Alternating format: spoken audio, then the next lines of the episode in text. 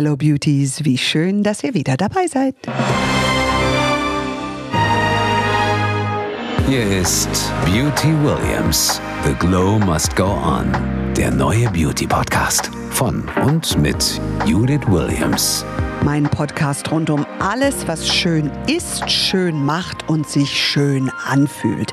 Wir lüften Beauty-Geheimnisse, die von außen, aber auch die von innen wirken und erzählen und sprechen mit interessanten Menschen, die das ein oder andere überwunden haben.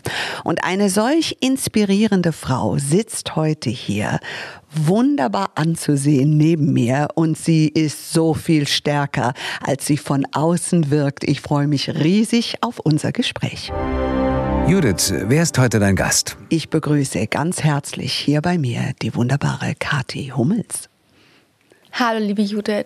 Ich freue mich total über deine Worte. Ja, Danke. Das ist so, weil wenn man dich von außen sieht, und das ist, äh, geht mir oft mit vielen Frauen so, ähm, sie sehen absolut zart, verletzlich aus. Das sind sie auch, aber eigentlich haben sie eine so große Stärke.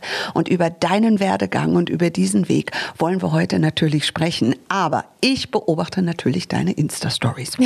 und du hast ein besonderes Fashion-Tool, sag ich mal. Ich weiß gar nicht, ob es dir bewusst ist. Aber es ist so etwas, was du um deine Ohren und deinen Kopf legst zum Wärmen, wenn du spazieren gehst. Weißt du, was ich meine? Ja, ja, einfach ein Stirnband, oder? Ein Stirnband, ja genau. Aber es ist so schick und ist so schön. Du packst dich immer richtig warm ein, wenn du spazieren gehst. Ähm, machst du das auch mit deiner Haut? Ja. Ich liebe Haut. Das hört sich jetzt so doof an, wenn man das äh, so pauschal sagt. Aber Hier darf man sowas sagen. Ich liebe Beauty. Ich liebe auch Hautpflege. Ich habe ich weiß gar nicht, wie viele Beauty-Produkte ich zu Hause habe. Und was nimmst du alles, wenn du morgens aufstehst? Reinigst du die Haut? Nimmst du ein Serum oder nur eine Creme? Oh, das dauert ein bisschen, bis ich dir das jetzt erzählt habe, weil Ja. meine Beauty-Routine ist eine ganz andere in der, in der Früh als Mhm. am Abend. Also in der Früh ist es tatsächlich so, dass ich einfach nochmal mit Micellenwasser über die Haut gehe, Ja. weil die Haut ist ja eigentlich schon sauber, weil Ja. ich natürlich am Vorabend gereinigt habe. Und dann kommt ein leichtes Serum drauf und ja, dann werden Zähne geputzt. Mhm. Ja.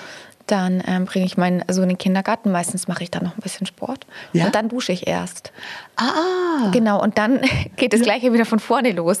Aber dann Ja. ähm, benutze ich ein Serum und dann kommt noch eine Creme drüber. Ja. Meistens natürlich noch eine Augenpflege. und Und öl mich ein. Und ölst dich ein? Ja. Von Kopf bis Fuß? Von, ja, von Hals bis Fuß. Hals bis Fuß, okay. Aber auch im Gesicht. Aber das ist ein Ja? besonderes. Es ist nochmal ein anderes Öl, als was ich für den Körper benutze. Okay, ich Es merke ist kompliziert. schon. Äh, I'm talking to a pro. Ja. Hast du das schon immer gemacht oder ist das etwas, was du dir anerzogen hast, erfahren hast, deine Haut hat es gebraucht? Ich glaube, ich mache das wirklich schon in dem Ausmaß, seitdem ich 16 bin. Ich mag das einfach und ich habe wirklich viele tolle Produkte. Ich probiere so viele Sachen aus. Es gibt auch wirklich viele tolle Sachen, es gibt aber auch viel Schrott. Natürlich. Und das merke ich. Und dann ähm, merke ich halt auch gleich, wenn Produkte wirklich gut sind. Und da habe ich so ein paar, die ich echt richtig gerne mag. Auch Peelings, auch Enzympeelings. Ich liebe Augenpatches. Ähm, Es ist ein Hobby von mir. ja. Ich glaube, du musst es lieben, um das Ja. in dem Ausmaß zu machen. Das hört sich nach sehr viel Genuss an. Ja. Und für mich ist ja Kosmetik und Beauty, und ich glaube, da spreche ich für ganz, ganz viele, nicht wirklich nur eine äußere Verschönerung. Das ist vielleicht 10 bis 20 Prozent. Aber die 80 Prozent dahinter ist der Genuss und die Seele, die mitschwingt, oder? Ja, die Oder- Seele, das ist bei mir sowieso so ein Thema. Ja, genau. Und mir gibt es ganz viel. Also ich bin Mhm. sogar, wenn ich das jetzt hier so frei sagen darf, mehr Beauty als dekorative Kosmetik. Mhm. Weil ich es wichtig finde, dass wenn ich ungeschminkt bin, Mhm. ähm, dass ich auch einfach mich wohlfühle. Und dazu gehört halt einfach auch das Hautbild. Und die Haut ist ja unser größtes Organ. Mhm. Das stimmt. Und auch mit der Spiegel der Seele, weil Stress und so macht sich ja auch ganz schnell bemerkbar. Absolut. Und äh, pflegende Kosmetik ist immer Streicheleinheiten für die Seele. Ja, man massiert sich. Ja. Man massiert ja die Serien ein oder klopft sie ein. Und genau. Und sich. apropos Seele, da sind wir gleich bei deinem großen Thema. Mhm. Wenn man dich von außen betrachtet und vielleicht nur sehr oberflächlich kennt, ähm, dann urteilt man sicherlich vorschnell, wie es etwas ganz Menschliches ist. So wird es bei mir gemacht.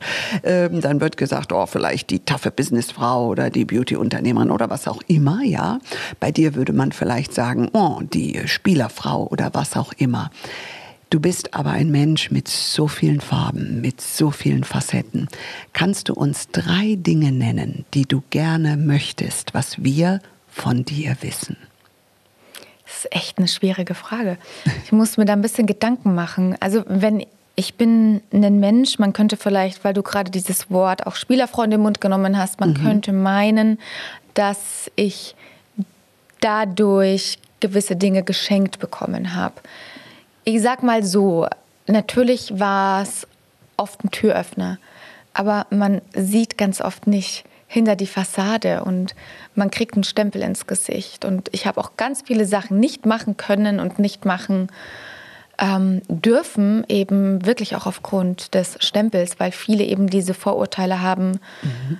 oberflächlich, faul, dumm mhm. und solche mhm. Dinge. Ne? Also mhm. das ist schon auch hart gewesen und ich musste da wirklich viel kämpfen. Mhm.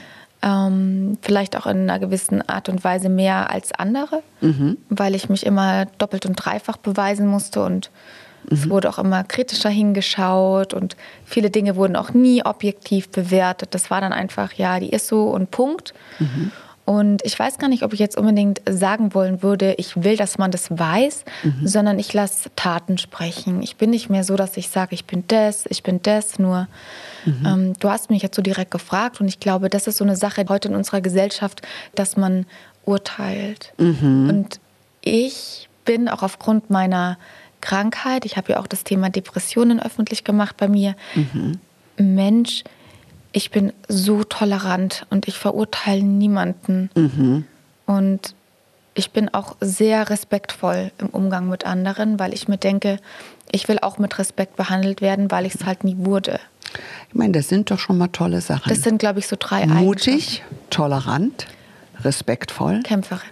Kämpferin, ja, eine mutige Aber Kämpferin. nicht nur für Erfolg, ja. sondern auch für Recht. Mhm. Und dass man sagt, hat man ja auch mit dem Prozess gesehen, ne? den mhm. habe ich ja auch gewonnen mhm. mit dem Verband Sozialer Wettbewerb. Mir ist Recht ganz wichtig. Also mhm. jeder macht Fehler, mhm. aber wenn man mich verurteilt und es stimmt nicht, dann kämpfe ich so lange, mhm. äh, bis ich dann mein Recht auf meiner Seite wieder habe.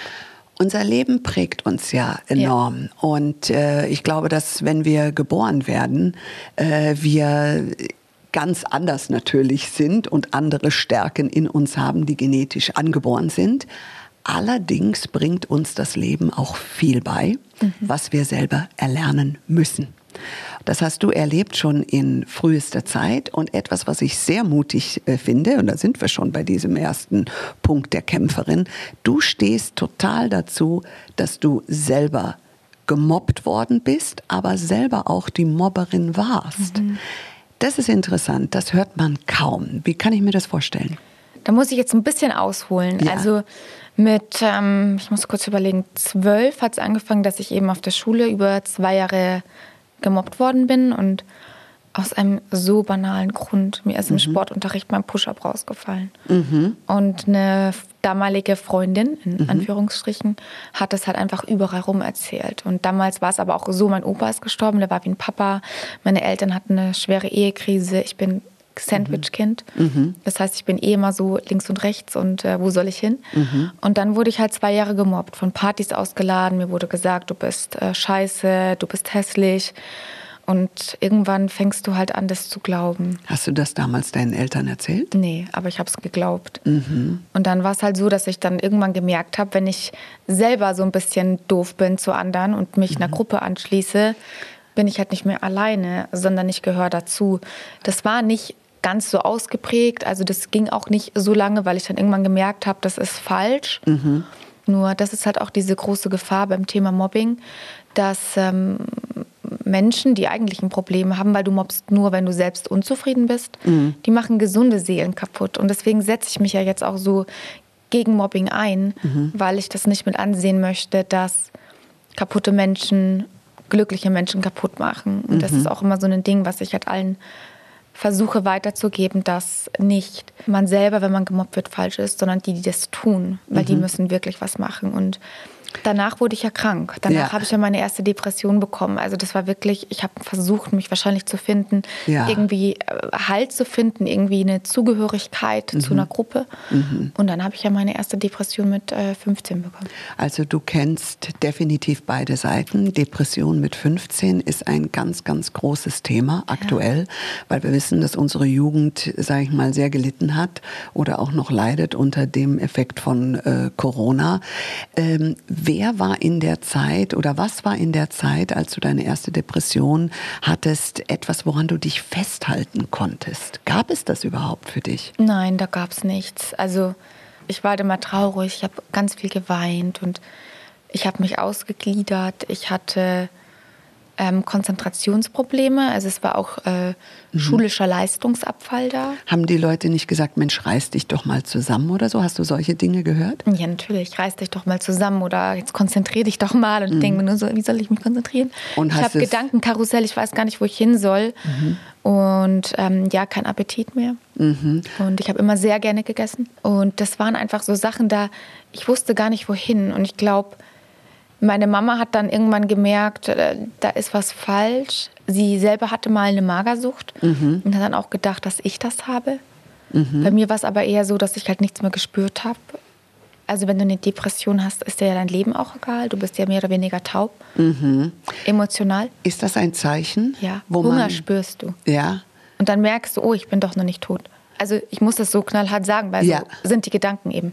ähm, das heißt nichts spüren. Kann man nicht weinen und kann man nicht lachen? Doch, du weinst, Mhm. aber du lachst halt nicht. Du bist halt einfach so traurig, aber auch leer, Mhm. aber gleichzeitig auch emotionslos, weil du wirst dir selbst egal und eigentlich willst du nur, dass dieser Zustand aufhört. Also du spürst halt nichts richtig Mhm. und irgendwann kommst du halt in so eine Spirale, dann denkst du dir, wenn dieses Gefühl nicht mehr aufhört, ist es sowieso alles egal. Das führt dann dazu. Ich meine, Mhm. bei jedem ist eine Depression auch anders, aber bei mir war das so. Und dann irgendwann habe ich gedacht, wahrscheinlich wird es aufhören, wenn du halt nicht mehr leben würdest. Und, das ist halt das Ja, das, das äh, teuflische. hört sich so an, wie so Ja. Mhm. ein Rad, so ein Hamsterrad, in dem du, Du läufst. denkst auch die ganze Zeit drüber nach, was kann Ja. ich machen, wo kann ich hin, wie hört das auf, warum bin ich so und Du bist ja offensichtlich da rausgekommen Mhm. oder hast gelernt, damit umzugehen. Was waren so Steps für dich, wo du gesagt hast, das hat mir wirklich geholfen? Also ganz wichtig zu sagen, meistens kommt man nicht selbst raus. Also ich habe auch Medikamente gebraucht. Ich habe ähm, eine Gesprächstherapie ähm, gehabt und ähm, war aber nie ein Fan von Medikamenten, auch ganz wichtig zu sagen. Aber am Anfang habe ich sie gebraucht, weil irgendwann hatte ich dann auch Panikattacken und Angstzustände und da wirst du natürlich richtig nervös und dann musst du erstmal wieder gebündelt werden, um überhaupt therapierbar zu sein. Und ähm, das hat mir dann schon geholfen. Also insgesamt so ein Jahr habe ich Medikamente genommen, habe Gesprächstherapien gemacht, habe dann angefangen Yoga zu machen, autogenes Training, habe sehr viel über mich gelernt, habe an meiner Persönlichkeit gearbeitet, an meinem Selbstwertgefühl, weil das hatte ich tatsächlich nicht. Ich habe auch so ein bisschen meine Träume aus den Augen verloren, eben auch aufgrund der Krankheit. Und dass ich gelernt habe zu verstehen, wer bin ich eigentlich, hat mich ja gerettet. Hatte ich gerade. Und dann auch mein Sohn, Mhm. weil der einfach das Beste ist, was ich jemals Ja. Ge geschaffen habe, Ja. im wahrsten Sinne des Wortes. Mhm. Und er mir einfach zeigt, was wirklich wichtig ist. Mhm. Ich meine, das hört sich an wie eine lange, lange Journey. Deswegen mache ich auch das, was ich jetzt tue. Mhm. Habe mein Buch geschrieben, Ein Umweg zum Glück. Ähm, habe jetzt mit der Deutschen Depressionshilfe das Kathi Hummels Programm entwickelt und Mhm. sind auch noch in der Entwicklung und setze mich eben für Jugendliche ein und Kinder, die unter Depressionen leiden und möchte denen ein Vorbild sein, weil wenn ich 15 jetzt in dieser Zeit wäre, gewesen wäre, dann hätte ich mir gewünscht, dass es da was gibt, wo ich hin kann und dass man einfach dieses Thema entstigmatisiert. Das ist meine Lebensaufgabe. Und deswegen ist auch okay, dass ich es gehabt habe, weil everything in life happens for a reason. Ja, ganz sicher. Und das habe ich mir jetzt zu meiner Mission gemacht. Was hast du in der Zeit am stärksten gelernt? Was war für dich mit das Wichtigste mitzunehmen aus dieser Zeit? Dass ich mir eigentlich nur selbst helfen kann. Ich kann gewisse Dinge in Anspruch nehmen, mhm. wahrnehmen, mhm. aber jede Depression, jedes Leid ist anders. Und deswegen ist auch da wieder wichtig zu sagen, jeder kann psychisch krank sein. Das ist ganz unabhängig von Schönheit oder mhm. Geld oder Fame oder sonstigem. Mhm. Weil jeder kann seelisch krank werden. Mhm. Das muss man entstigmatisieren. Ja, ganz Und sicher. Ich habe gelernt, dass nur ich in mich reinschauen kann. Mhm. Ich kann erzählen, aber nur ich sehe in mein Inneres.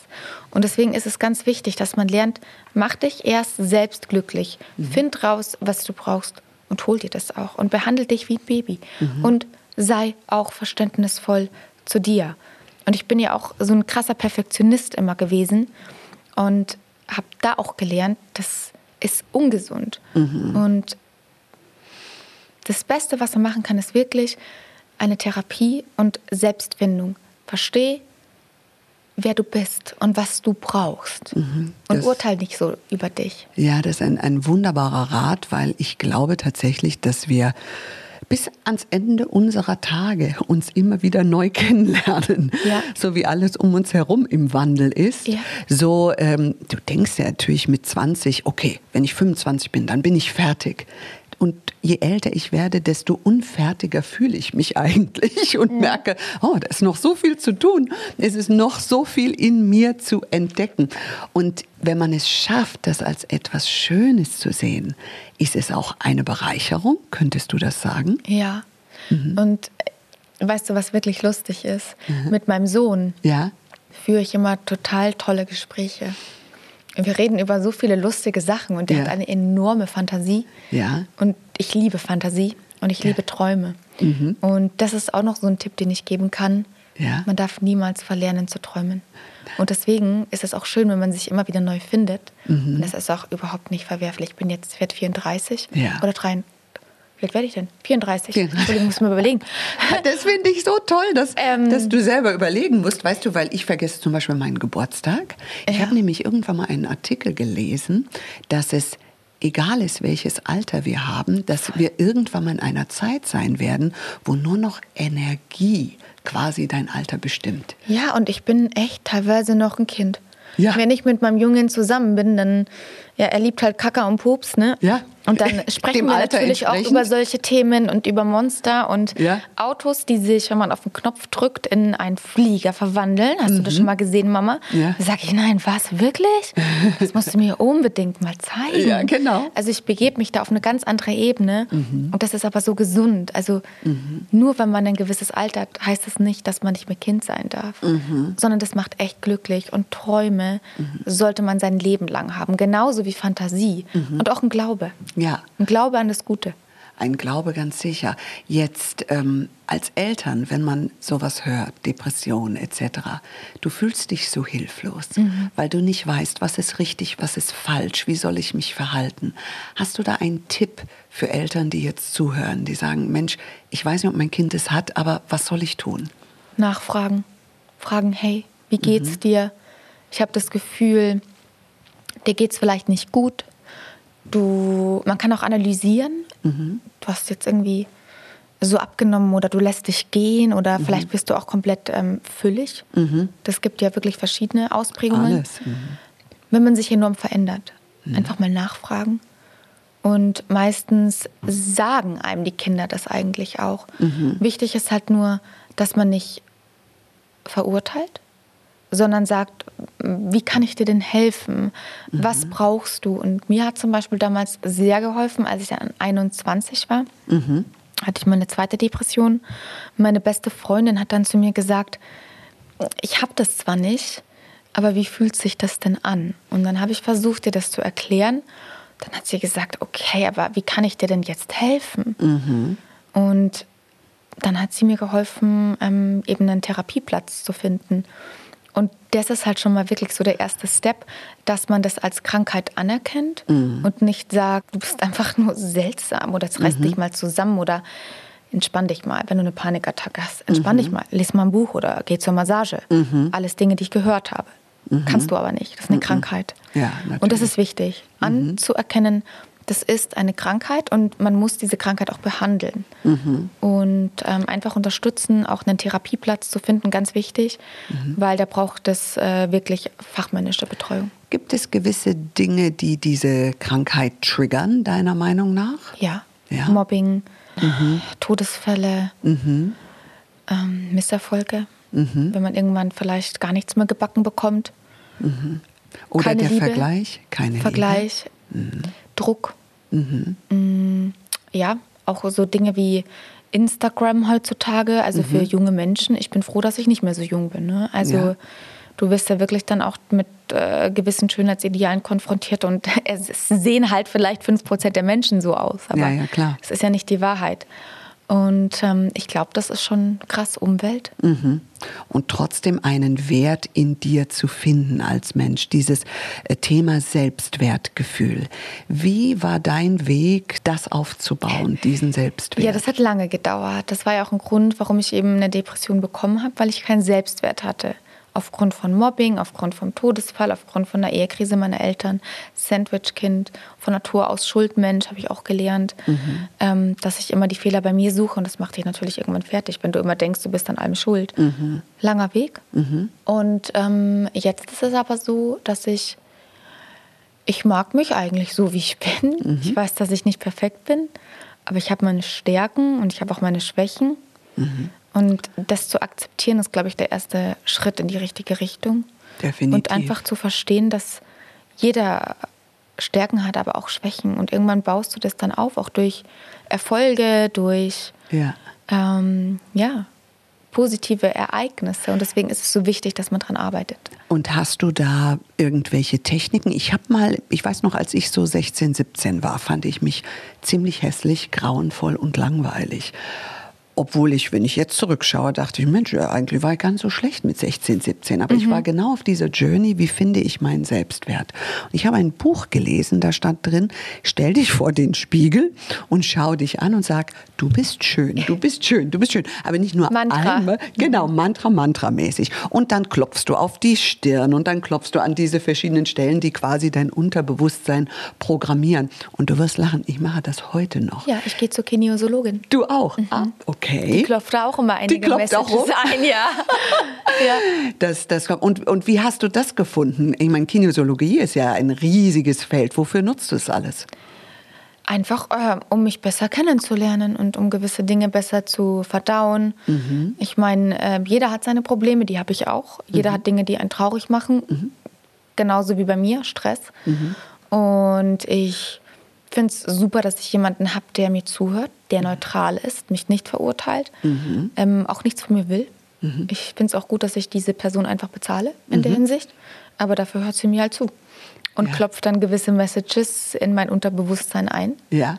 und ähm, sagt mir aber auch, was ich vielleicht besser machen kann. Also ich arbeite immer noch an mir und ich finde das so super. Und ähm, ja, ich glaube auch dran, dass wenn man sich gewisse Dinge ganz oft sagt und immer daran denkt, das wird positiv. Das Sprichwort Optimisten leben länger, das kommt nicht von ungefähr. Ja, Wenn ja. du dran glaubst, dann wird's wahr. Gibt es Dinge, die du oder ist es für dich generell schwierig, du hast eben gesagt, du bist Perfektionistin, dir selber zu verzeihen, wenn du glaubst, du hast, hättest vielleicht eine Situation besser handeln können? Ja, das fällt mir schon schwer, weil ich immer viel drüber nachdenke. Also ich denke über sehr viele Dinge nach und wenn ich dann das Gefühl habe, ich habe mich vielleicht äh, falsch verhalten oder hätte das besser machen können, dann denke ich viel drüber nach, aber sag mir dann auch, hättest du es nicht schlecht gemacht oder falsch, dann würdest du es auch nie besser machen. Deswegen ist es auch gut, Fehler zu machen. Wenn man keine Fehler macht, kann man sich auch nicht verbessern. Absolut. Und das finde ich eine fantastische Einstellung, weil eigentlich, wenn man sein Leben betrachtet, würdest du nicht auch sagen, dass die Trials, die Sachen, die einem aufgetischt worden sind, so schön wie du das in deinem Buch auch beschreibst, die machen dich stärker, die bringen dich weiter. Das sind die wahren Schätze des Lebens ein bisschen. Ja. Auch wenn es sich komisch anhört. Ich meine, eine Depression kann ein Schatz sein, aber sie kann auch genau das Gegenteil sein. Ja, Aber mhm. letztendlich bin ich jetzt mit 33 Jahren so weit, dass ich sage, ich glaube, ich bekomme das nicht mehr. Mhm. Ich kann vielen helfen. Mhm und hatte eben diesen Trial. Ich habe wirklich viele Jahre meiner Jugend verpasst, auch meines Lebens, einfach aufgrund von mhm. meiner Depression und meinen Panikattacken. Und du bist einfach schon gefangen in dir selbst. Und mhm. im wahrsten Sinne des Wortes bin ich jetzt frei. Unsere Expertin heute hier bei Beauty Williams ist Selina Trachte.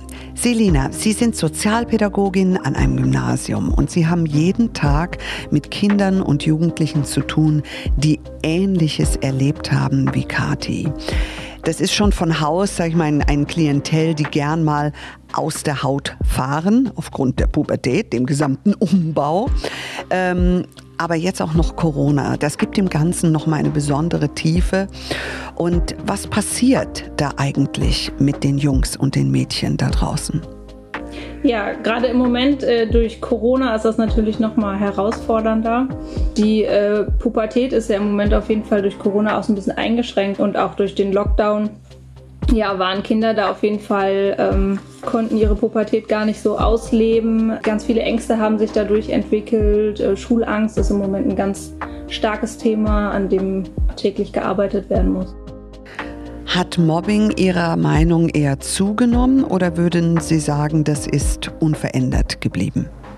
Ja, unverändert. Ähm, Cybermobbing hat tatsächlich eher zugenommen, da einfach auch durch den Lockdown nochmal das Smartphone äh, in den Fokus der Jugendlichen geraten ist, ähm, wird da auf jeden Fall mehr die Schiene gesucht.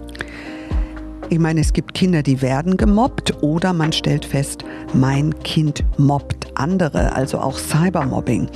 Soll ich denn das Handy kontrollieren oder auch, äh, sag ich mal, auf totale Konfrontation mit meinem Teenager gehen?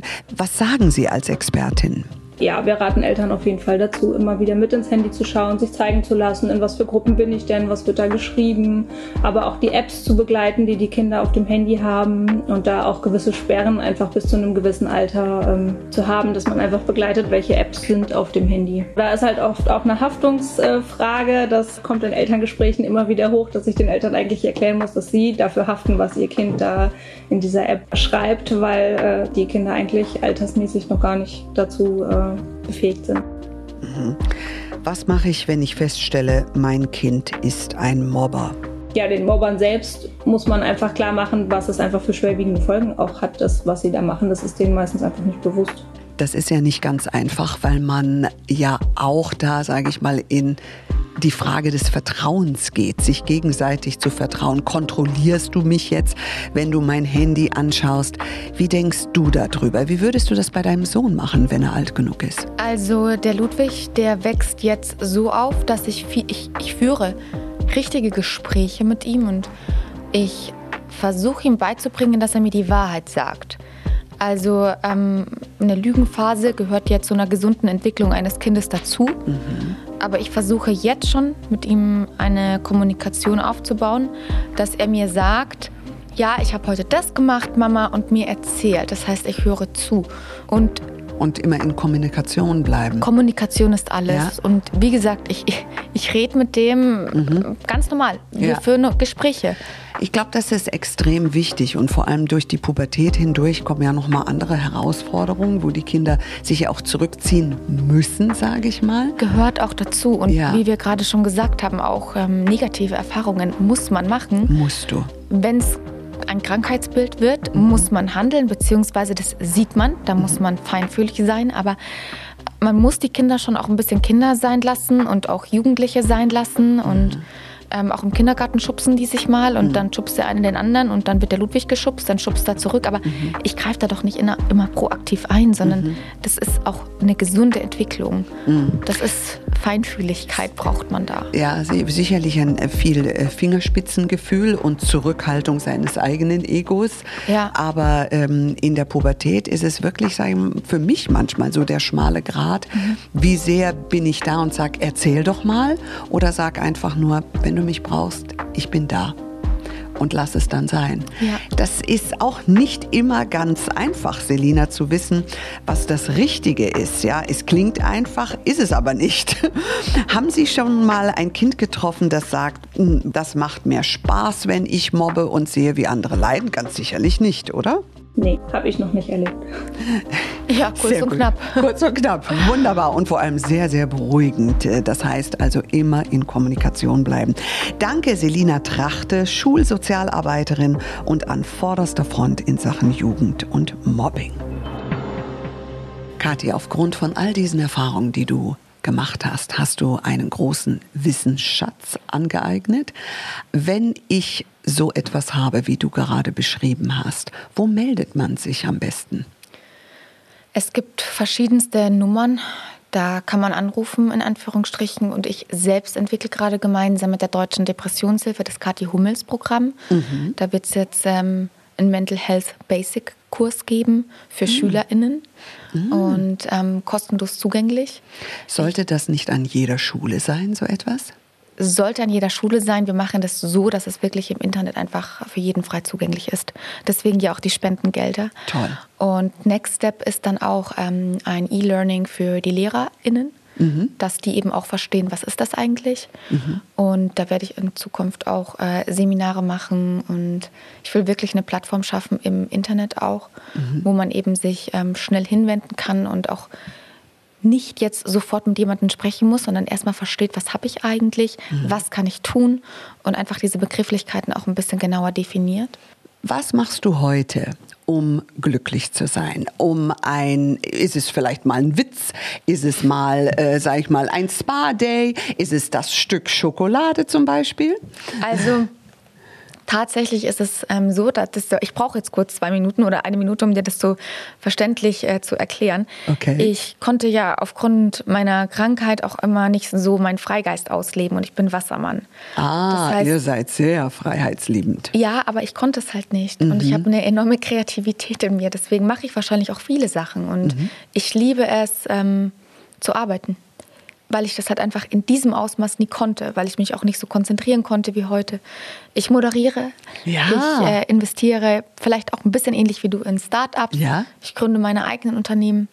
Das erfüllt mich mit so viel Freude und auch eben meine Mission jetzt mit der Deutschen Depressionshilfe. Das sind so meine Sachen, die mich richtig erfüllen, weil ich endlich das Gefühl habe, ich bin da, ich bin frei, frei von diesem Mindfuck auf gut Deutsch. Ja. Und ich kann endlich mal genauso, wie ich will. Ja. Und dann habe ich auch viele Hobbys. Ich liebe es zu kochen, vegane, zuckerfreie Soßen zu machen.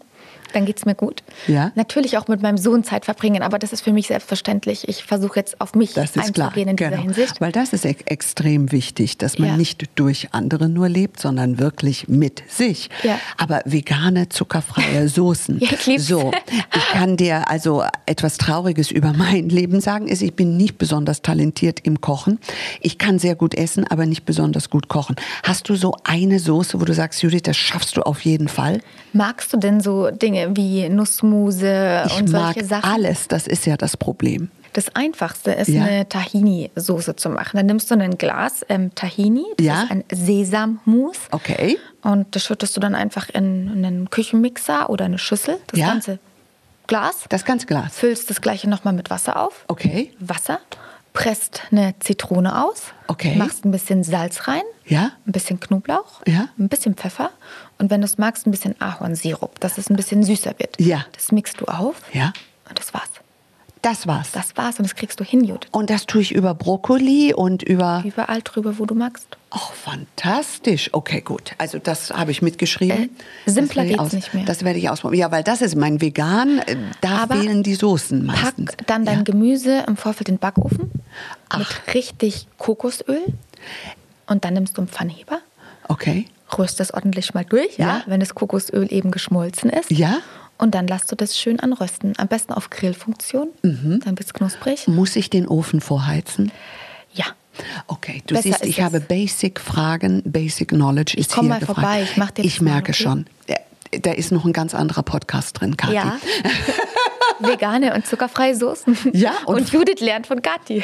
Und Freude und Liebe geht durch den Magen. Ja, das ist wirklich mein Hobby. Ich liebe das. Ich stehe dann den ganzen Tag da und mache irgendwelche Soßen und ähm, denke mir, eigentlich könntest du dich auch mal auf die Couch legen, aber das ist für mich Entspannung, zu Da- kochen. Das wäre vielleicht das nächste Startup von dir, Kathis Soßen. Ich würde sie kaufen. Ja, ich habe wirklich schon drüber nachgedacht. Ja? Ähm, Im deutschen Markt fehlen die auch tatsächlich noch, weil du kannst nirgends richtig gute Soßen kaufen, die vegan sind, zuckerfrei sind und gut schmecken. Und nicht mit irgendwelchen Geschmacksverstärkern und Zucker vollgepumpt sind. Und das nervt mich immer, weil Ja. ja, das muss nicht sein. Nee, das muss nicht sein. Das ist aber ein, ein Riesenproblem, weil ich suche sie ständig allein schon wegen der Zeit, weil meistens brauchst du äh, Lass die mal Zeit. drüber sprechen. Ja. Ich komme mal in die Hülle der Löwen. Komm mal in die Hülle. Aber Also, da brauche ich ja schon ein Produkt. Das habe ich ja noch nicht. Ich könnte meinen, meinen Stabmixer mitbringen und meine Du, Zutaten, aber ich glaube, das reicht nicht. aber es sind so viele Leute nur mit einer Idee gekommen. Wenn du gut kochst, also wir essen ja sehr gerne, wie man an uns Löwen sieht, ja.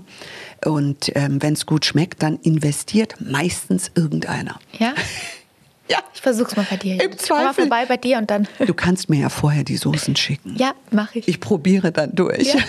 mit Gemüse, mit Beilage, okay? Sag mal, das Moderieren, da haben wir noch gar nicht drüber gesprochen, weil ähm, das ist etwas, was ich finde, du wirklich fantastisch machst. Dankeschön. Ähm, was macht dir daran Spaß am Moderieren? Ich mag tatsächlich am Moderieren die Kommunikation. Mhm. Ich spreche einfach gerne. Ich führe auch super gerne Interviews. Mhm. Am liebsten hätte ich irgendwann mal eine Talkshow. Also einfach, weil mich interessieren Menschen, Ja. mich interessieren Messages und ich finde das auch schön, wenn man immer die ein oder andere Sache vielleicht neu erfährt. Ich bin neugierig und Mhm. ich liebe es einfach, in Kontakt zu sein mit Leuten und ich mache das einfach aus tiefstem Herzen, weil es mir Freude bringt. Das spürt man und das sieht man. Und Danke. zum Schluss, wenn du sagen dürftest, es gäbe eine Sache, die du verändern könntest auf dieser Welt für alle Menschen, die du liebst um dich herum, was würdest du verändern? Dann würde ich mir wünschen, dass wir alle mehr Toleranz hätten, weil das fehlt in unserer Gesellschaft. Verständnis für den Gegenüber und weniger Egoismus. Bravo, wunderschönes Schlusswort. Kathi, vielen Dank, dass du uns so einen tiefen Einblick in dein Leben, in dein Seelenleben und deinen Weg daraus gegeben hast. Ähm, ich werde jetzt auf jeden Fall diese Tahini-Soße probieren. Und dann gibst du mir Feedback. Und dann gebe ich dir Feedback, ja, weil bis jetzt heißt es bei uns zu Hause, Mama hat gekocht und wer mutig ist, der isst es auch. Oh. Ja, anderes Thema, lass uns positiv bleiben. Aber jetzt weiß ich ja den Weg heraus mit der Tahini-Soße. ja, Wunderbar. und wenn nicht, komme ich mal vorbei. Ja, da nehme ich dich beim Wort. Danke dir, alles, alles Gute für deine wunderbaren Vorhaben. Danke, liebe Judith, und dir auch. Ich würde sagen, dann bis zum nächsten Mal. Mehr zum Podcast und zu Judith Williams findet ihr auf judithwilliams.com. Beauty Williams. The Glow Must Go On. Ein Podcast von All Years on You.